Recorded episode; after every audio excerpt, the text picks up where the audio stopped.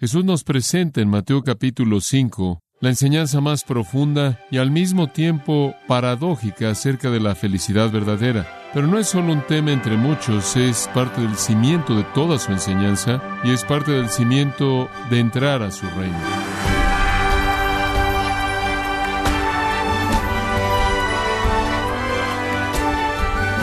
Le damos las gracias por acompañarnos a este su programa, gracias a vosotros, con el pastor John MacArthur. En todas partes veo dicha, de la cual solo yo estoy irrevocablemente excluido.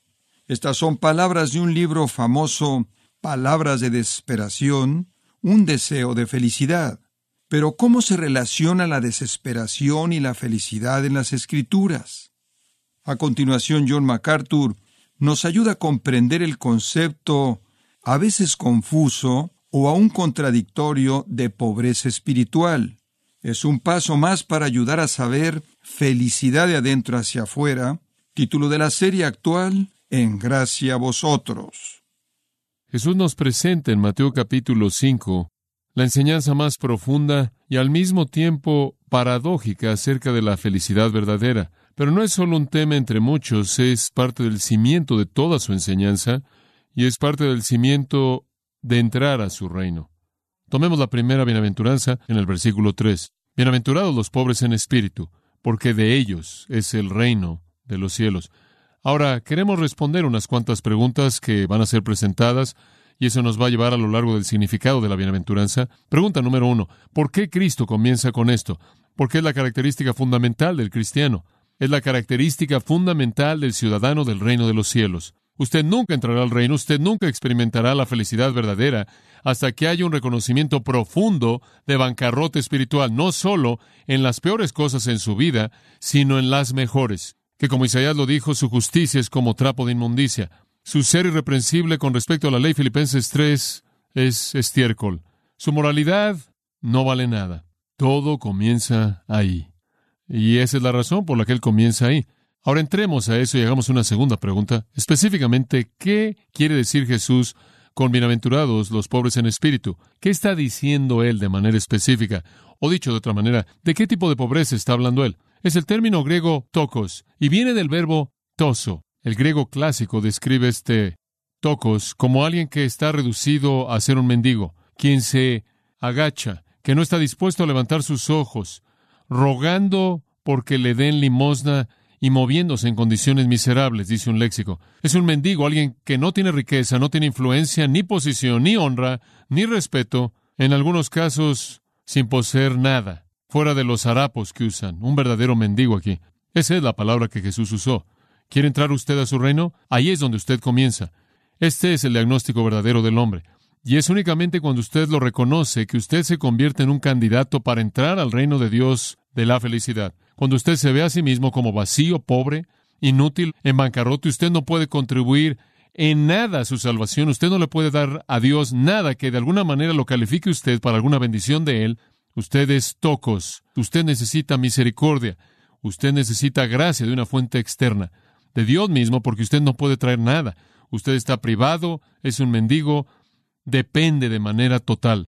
Pobreza con respecto a lo que es interno, con referencia al espíritu. En otras palabras, ven el interior y se dan cuenta de la realidad de su estado de bancarrota espiritual. Este es el primer mensaje que Jesús quiso dar a los pecadores. Reconoce tu condición de bancarrota espiritual.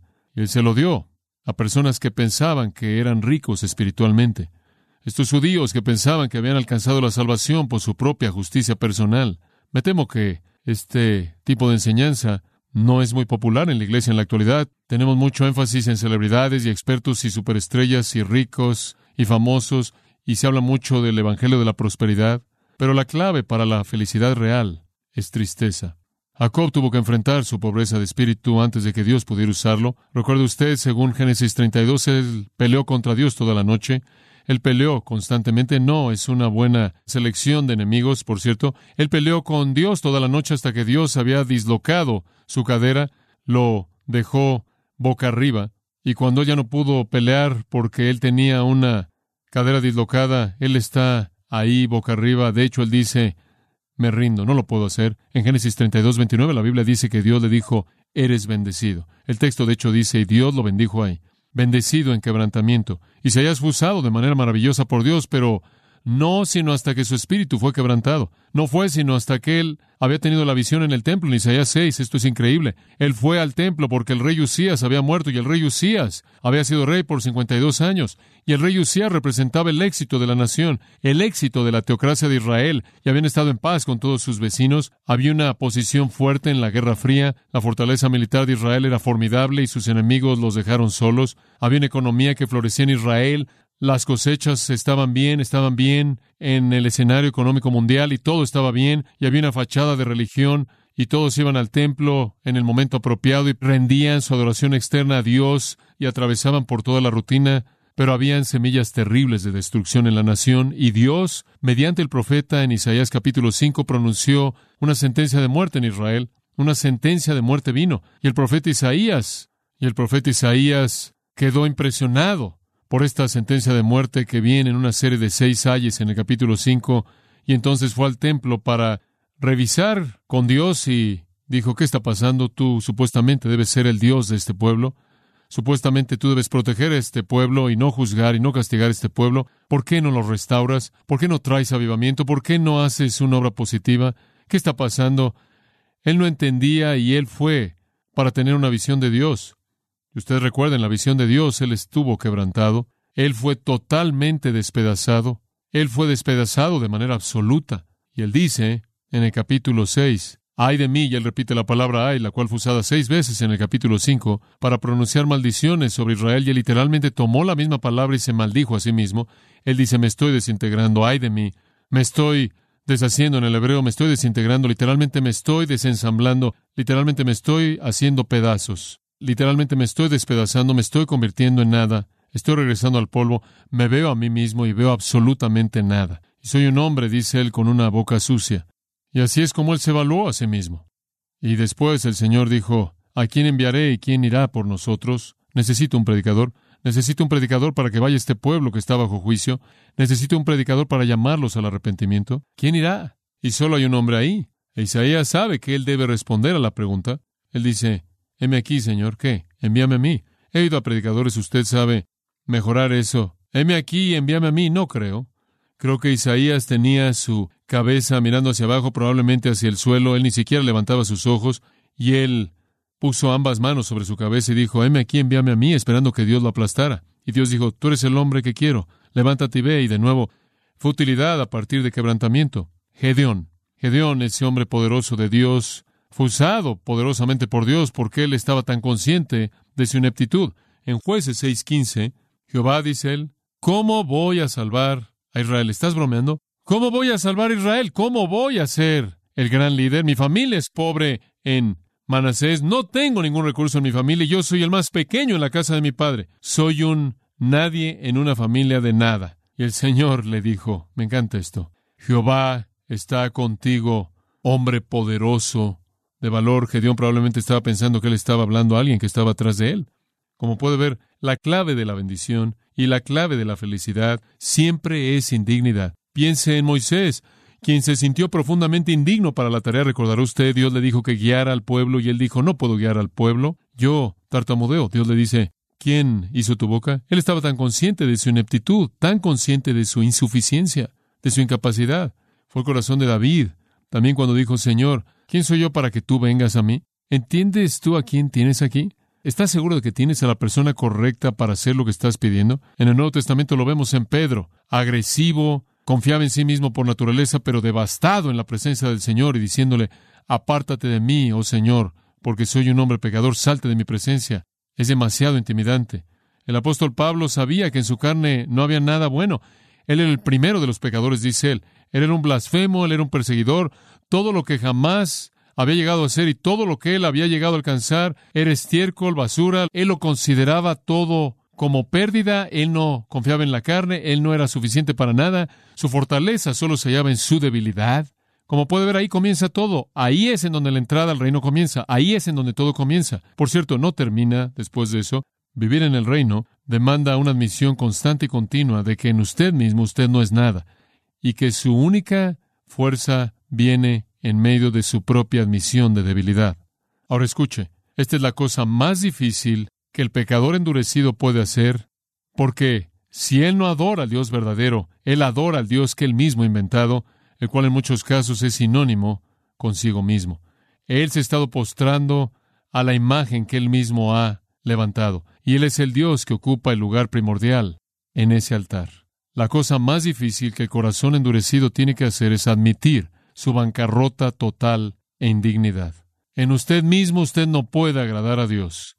No lo puede hacer. Aun si usted puede guardar algunas de las leyes, no puede guardarlas todas. Y si quebranta alguna de ellas, usted ha violado toda la ley de Dios. Jesús lo dijo de esta manera. Más adelante, en este mismo capítulo, Mateo 5, versículo 20, él dijo, porque os digo que si vuestra justicia no sobrepasa la de los escribas y fariseos, no van a entrar al reino de los cielos.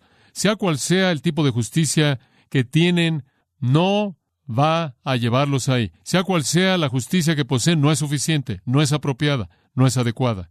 Va a tener que ser más que eso. ¿Cuán justo necesita ser? Versículo 48 de Mateo 5. Sed pues vosotros perfectos como vuestro Padre que está en los cielos es perfecto. ¿Conoce usted a alguien que califica? Ese es el punto. Su justicia tiene que exceder a la de los escribas y fariseos. ¿Qué tan lejos tiene que ser tan perfecta como Dios es perfecto? Usted tiene que ser tan perfectamente justo como Dios lo es, tan perfectamente santo como Dios lo es, por usted mismo, para que pueda entrar al reino. Nadie califica. Entonces, al comienzo mismo de las bienaventuranzas, al comienzo del Sermón del Monte, al comienzo del Nuevo Testamento, al comienzo de la enseñanza de Jesús, el hecho es establecido de que los estándares de Dios no pueden ser alcanzados, que la entrada al reino no es el resultado de algún tipo de esfuerzo humano. Eso es lo que él quiere decir cuando él dice pobre en espíritu. Clamar a partir de pobreza y el reconocimiento de uno de que no hay nada de valor en la vida de uno que pudiera causar que Dios concediera salvación. La tercera pregunta que surge al entender esta bienaventuranza maravillosa es, ¿cuál es el resultado de esta actitud? Él lo dice en el versículo 3, de ellos es el reino de los cielos. Qué gran tema es este. Qué gran tema.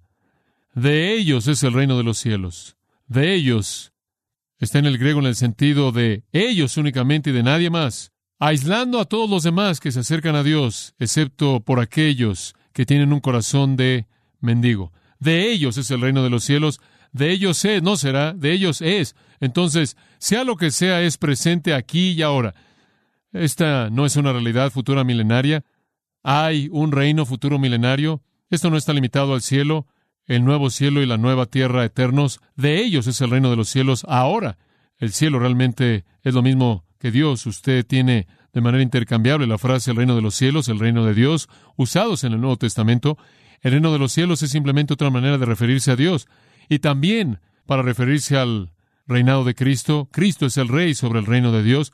¿Qué significa entonces? De ellos es el reino de los cielos. Significa que usted entra al reino y usted hereda todas sus bendiciones conforme usted viene al gobierno de Dios mediado a través del Señor Jesucristo, sí tiene un aspecto terrenal milenario, usted estará ahí en el reino glorioso milenario de mil años del que habla Apocalipsis 20, y claro, tiene un aspecto eterno en los nuevos cielos y en la nueva tierra, presentados para nosotros de manera tan magnífica en Apocalipsis 21 y 22, pero también tiene un aspecto actual, un aspecto presente, Ustedes entraron al reino, es de ustedes ahora, y somos bendecidos con toda bendición espiritual en los lugares celestiales en Cristo Jesús. Ahora, Apocalipsis 1 nos dice, Apocalipsis 5 lo repite, ahora nos hemos convertido en un reino, ahora sacerdotes de Dios, somos los vencedores por cuya fe vencemos, y Apocalipsis 3:21 dice que estamos sentados con Él en su trono, tenemos bendición del reino ahora. ¿Qué significa eso? Tenemos gracia del reino, tenemos misericordia del reino, tenemos paz del reino, tenemos gozo del reino, tenemos sabiduría del reino, porque somos súbditos del rey, tenemos soberanía del reino. Esto es, el rey soberano cuida de sus súbditos. Tenemos consuelo del reino para tiempos de tristeza. Tenemos sabiduría del reino concedida a nosotros a través del manual del reino, el cual es la palabra del Dios vivo. Todas las bendiciones espirituales son nuestras. Amor, gozo, paz, paciencia, benignidad, bondad, fe, mansedumbre. Todo el fruto del Espíritu constituye bendiciones del reino, la promesa de glorificación, la promesa de santificación hasta que alcancemos la glorificación. La promesa de que todo va a operar en conjunto para nuestro bien, porque somos súbditos del Rey. Todo lo que es nuestro en Cristo constituye bendición del reino. Muchas personas que estudian las bienaventuranzas han llegado a la conclusión, realmente creo, que es un error terrible que cometer, pero han llegado a la conclusión de que esto es algo tan difícil, este es lenguaje tan duro, que debe referirse a algún futuro. Y hay muchas personas que lo colocan en el reino milenario. Ahí es en donde la gente va a tener que tener pobreza en espíritu y llorar y todo lo demás. Que aquí en la época de la gracia no necesitamos hacer eso. Lo único que necesita hacer es creer en Jesús y todo está bien. Usted no necesita preocuparse demasiado con su propia condición espiritual y todo eso. Esto realmente es demasiado que pedir. Esto en cierta manera es opuesto, es contrario a la fe simple y a la gracia y quieren empujar esto al reino milenario y hacerlo irrelevante para el día de hoy. Nada podría estar más lejano de la verdad. Ciertamente entramos al reino en la actualidad y hemos sido bendecidos con toda bendición espiritual y el reino de Dios, Jesús dijo, está dentro de vosotros, está aquí. Es en este momento porque ustedes son los destinatarios de todas las bendiciones del reino en Cristo. Esa es la razón por la que usted es feliz. Esta es la razón por la que podemos decir felices son los pobres en espíritu. ¿Por qué? Porque acaban de entrar al reino y acaban de heredar todo. Le voy a prometer esto. Usted puede alterar mi felicidad superficial, pero usted no puede tocar mi contentamiento profundo, porque todo lo que importa eternamente está establecido, ¿no es cierto? Yo estoy en el reino y tengo paz del reino, tengo gracia del reino, tengo misericordia del reino, tengo poder del reino, tengo verdad del reino. Digo, lo tengo todo. Todo lo que realmente importa es imposible de atacar, intocable, porque estoy en el reino y el rey cuida de mí. No solo soy el súbdito del rey, yo soy el hijo del rey, hijo del rey. Y a partir del tesoro vasto de los recursos del rey, Él cuida de mí y Él cuida de usted, porque estamos en su reino. Pero nadie entró hasta que reconocieron su bancarrota espiritual. ¿Usted se acuerda del joven rico que vino a Jesús? Él dice, ¿qué hago para obtener la vida eterna? Esa es una buena pregunta, esa es una pregunta correcta. Y él era un hombre bastante importante, según Mateo 19, él era un líder, lo cual probablemente significaba en Israel que no habían muchas opciones diferentes para lo que un líder podía liderar. Él probablemente era el líder de una sinagoga, lo cual significaba que él había sido el líder elegido de su sinagoga, lo cual significaba que él básicamente había sido evaluado como el hombre más religioso en el lugar. Él era joven, lo cual es aún más sorprendente, que él hubiera alcanzado ese tipo de respeto espiritualmente, para ser escogido como el líder de la sinagoga. Pero él tuvo la suficiente honestidad como para decir, sé que soy un líder en la sinagoga y estoy muy involucrado en actividades religiosas, pero yo no tengo la confianza de que tengo la vida eterna, estoy preocupado por mi futuro, no sé lo que va a pasar después de que muera, no estoy seguro de que realmente estoy conectado a Dios, no estoy seguro de que realmente soy un súbdito del rey, no estoy seguro de que estoy en el reino, ¿qué necesito hacer para entrar? No hay nada de malo. Con la pregunta. Jesús le dijo, bueno, comencemos aquí, guarda la ley, esa es una buena manera de entrar. Nadie lo puede hacer, pero es una buena manera, hipotéticamente. Y él le da seis ilustraciones de los diez mandamientos. Oh, dice, le he guardado todos esos. He guardado todos esos. ¿Adivina qué? Fin de la discusión. Fin de la discusión. Nada más que decir. Jesús le dice, bueno, mira, hay otro. Hay otro estándar que me gustaría al que te ajustaras. Vende todo lo que tienes. Toma todo el dinero y dalo a los pobres. El hombre se dio la vuelta y se fue perdido y condenado. ¿Por qué? No porque no hizo la pregunta correcta, pero habían dos cosas que él no quería hacer. Una era reconocer su bancarrota espiritual y que él de manera sistemática y continua e interminable había violado la ley de Dios. Y la otra fue, él no estaba dispuesto a seguir a Cristo. Cristo le dio un mandato simple. Él le dijo, no hay manera en la que voy a hacer eso, lo cual indicaba que no había sentido de lealtad y sumisión a Jesús como Señor, ni había ningún reconocimiento de pecado. Él está fuera del reino y él no puede entrar porque él no quiere volverse pobre en espíritu. Y él se fue tan perdido, como cuando Él se apareció. Supongo que alguien podrá decir, bueno, sabes una cosa, Jesús realmente nunca debería haber perdido a ese hombre. Lo único que le pudo haber dicho, lo único que tenía que haberle dicho es, repite una oración, levanta tu mano, camina por un pasillo, lo que sea. Pero no, Jesús. Jesús quería llegar al asunto real. No entras a mi reino sin reconocer tu condición pecaminosa, sin esperanza, inútil. Y cuando Él no la quiso admitir, no había nada más que decir. Quizás puedo tan solo presentar una última pregunta. ¿Cómo es que uno se vuelve pobre en espíritu? ¿Cómo es que usted llegue a ese lugar? Yo diría en primer lugar, y este es el mejor lugar en donde comenzar, compárese a sí mismo con Dios, deje de compararse con otras personas. ¿Es usted tan santo como Dios? Si usted no lo es, es miserable. 1 Pedro 1.16, sed santo como yo soy santo. ¿Es usted tan santo como Dios? Mateo 5.48, sed pues vosotros perfectos, como vuestro Padre que está en los cielos es perfecto. ¿Es usted perfecto? Si usted no conoce la respuesta a eso, entonces comienza a leer acerca de Dios, lea la palabra de Dios, enfrente su persona en sus páginas. Ve a Dios. Y si usted realmente quiere ver a Dios con claridad, vea al Dios encarnado, vea a Jesucristo. Entre más ve usted a Dios, entre más conoce usted quién es Dios, entre más conoce usted los atributos de Dios, entre más conoce usted la santidad perfecta de Dios, entre más lo ve de manera visible en Jesucristo, más reconocerá su condición verdadera por contraste. Ve a Dios, no ve a otras personas, compárese a sí mismo con Él. Y cuando usted concluya que usted no es tan santo como Dios, usted habrá concluido la cosa más necesaria. Usted queda corto y usted no puede cubrir la distancia. En segundo lugar, ore. Oiga, los mendigos tienen que pedir, ¿verdad?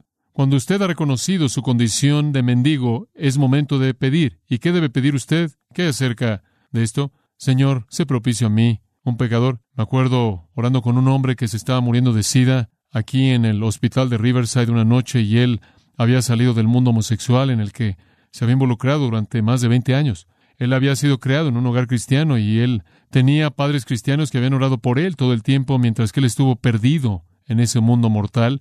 Y él había sido llevado al hospital porque su sida lo estaba llevando rápidamente al fin. Y él le dijo a alguien en el hospital, quiero que John MacArthur venga y me vea.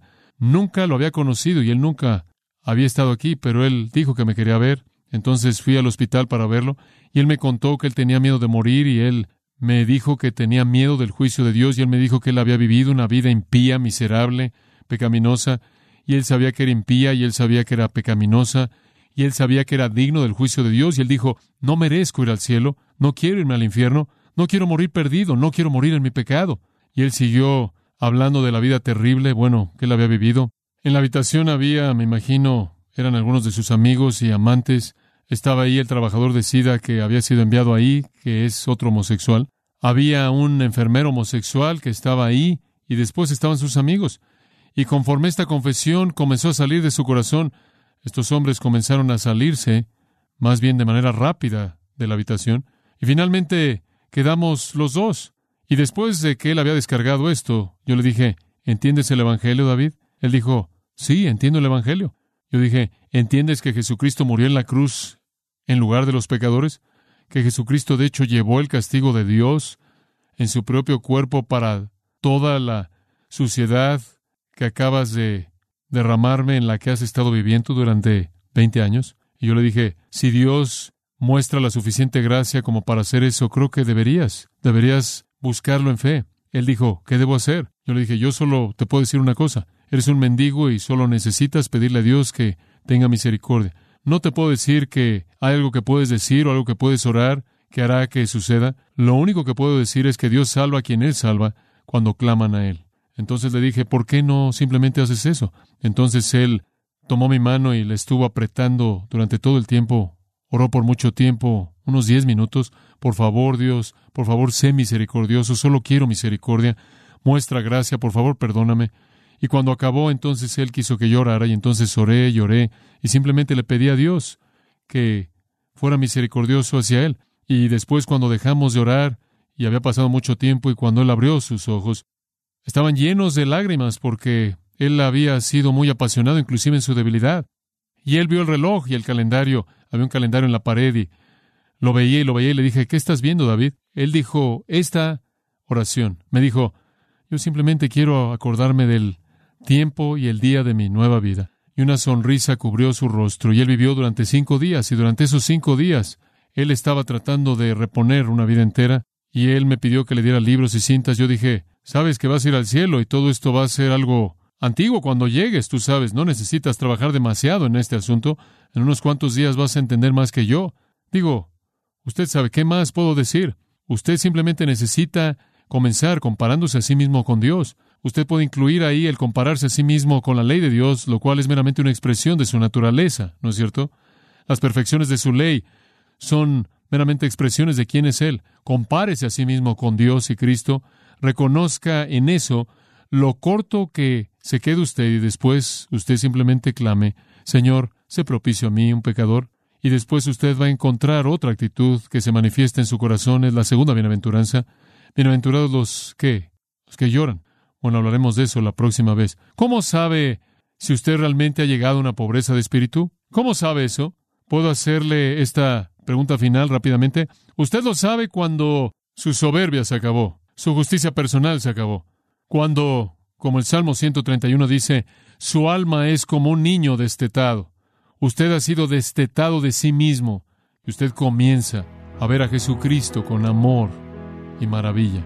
Y de pronto usted tiene un hambre por la verdad y un hambre por las escrituras y usted la recibe tal como es y la cree. Como puede ver, no creo que llegar a creer en la Biblia es un ejercicio intelectual. Creo que es un resultado de una transformación espiritual, que usted se encuentra a sí mismo anhelando hablar con el Señor y anhelando leer su palabra y usted recibe su palabra exactamente por lo que dice en sus términos, no en los suyos. Y usted no va a tratar de torcerla y hacerla encajar con su estilo de vida.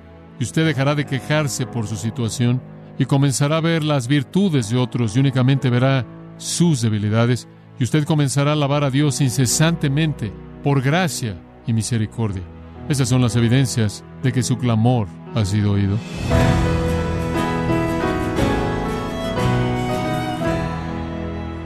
El pastor John MacArthur en la serie titulada Felicidad de adentro hacia afuera, en gracia a vosotros. Estimado oyente, en base a este estudio, John MacArthur ha escrito el libro titulado El único camino a la felicidad. Este libro le ayudará a transformar su actitud hacia la felicidad e incluso redefinirla. Puede obtener una copia de este libro en gracia.org o en su librería cristiana más cercana. Y quiero recordarle que puede descargar en audio transcripción de manera gratuita los sermones de esta serie Felicidad de adentro hacia afuera, así como todos aquellos que he escuchado en días, semanas o meses anteriores en gracia.org. Si tiene alguna pregunta o desea conocer más de nuestro ministerio, como son todos los libros del pastor John MacArthur en español, o los sermones en CD, que también usted puede adquirir, escríbanos y por favor mencione la estación de radio por medio de la cual usted nos escucha en gracia a vosotros. Es importante conocer no solo el país y ciudad de donde usted nos escucha, sino también la radio. Para quienes contactan nuestro ministerio por primera vez, pueden solicitar una copia del mensaje de promoción sin costo alguno, un mensaje por oyente únicamente. Si usted vive en los Estados Unidos o Puerto Rico, escríbanos a Gracia Vosotros, P.O. Box 4000, Panorama City, California 91412. O puede escribirnos a través del siguiente correo electrónico radio arroba Bueno, en nombre de John MacArthur y el personal de este organismo, queremos darle las gracias por su tiempo y sintonía y queremos pedirle que no deje de orar por este ministerio, como también por la estación de radio por la cual usted nos escucha de lunes a viernes. Este es su amigo Miguel Contreras, invitándola a que sintonice nuestra próxima edición para que juntos continuemos desatando la verdad de Dios un versículo a la vez, no se lo pierda, aquí en gracia a vosotros.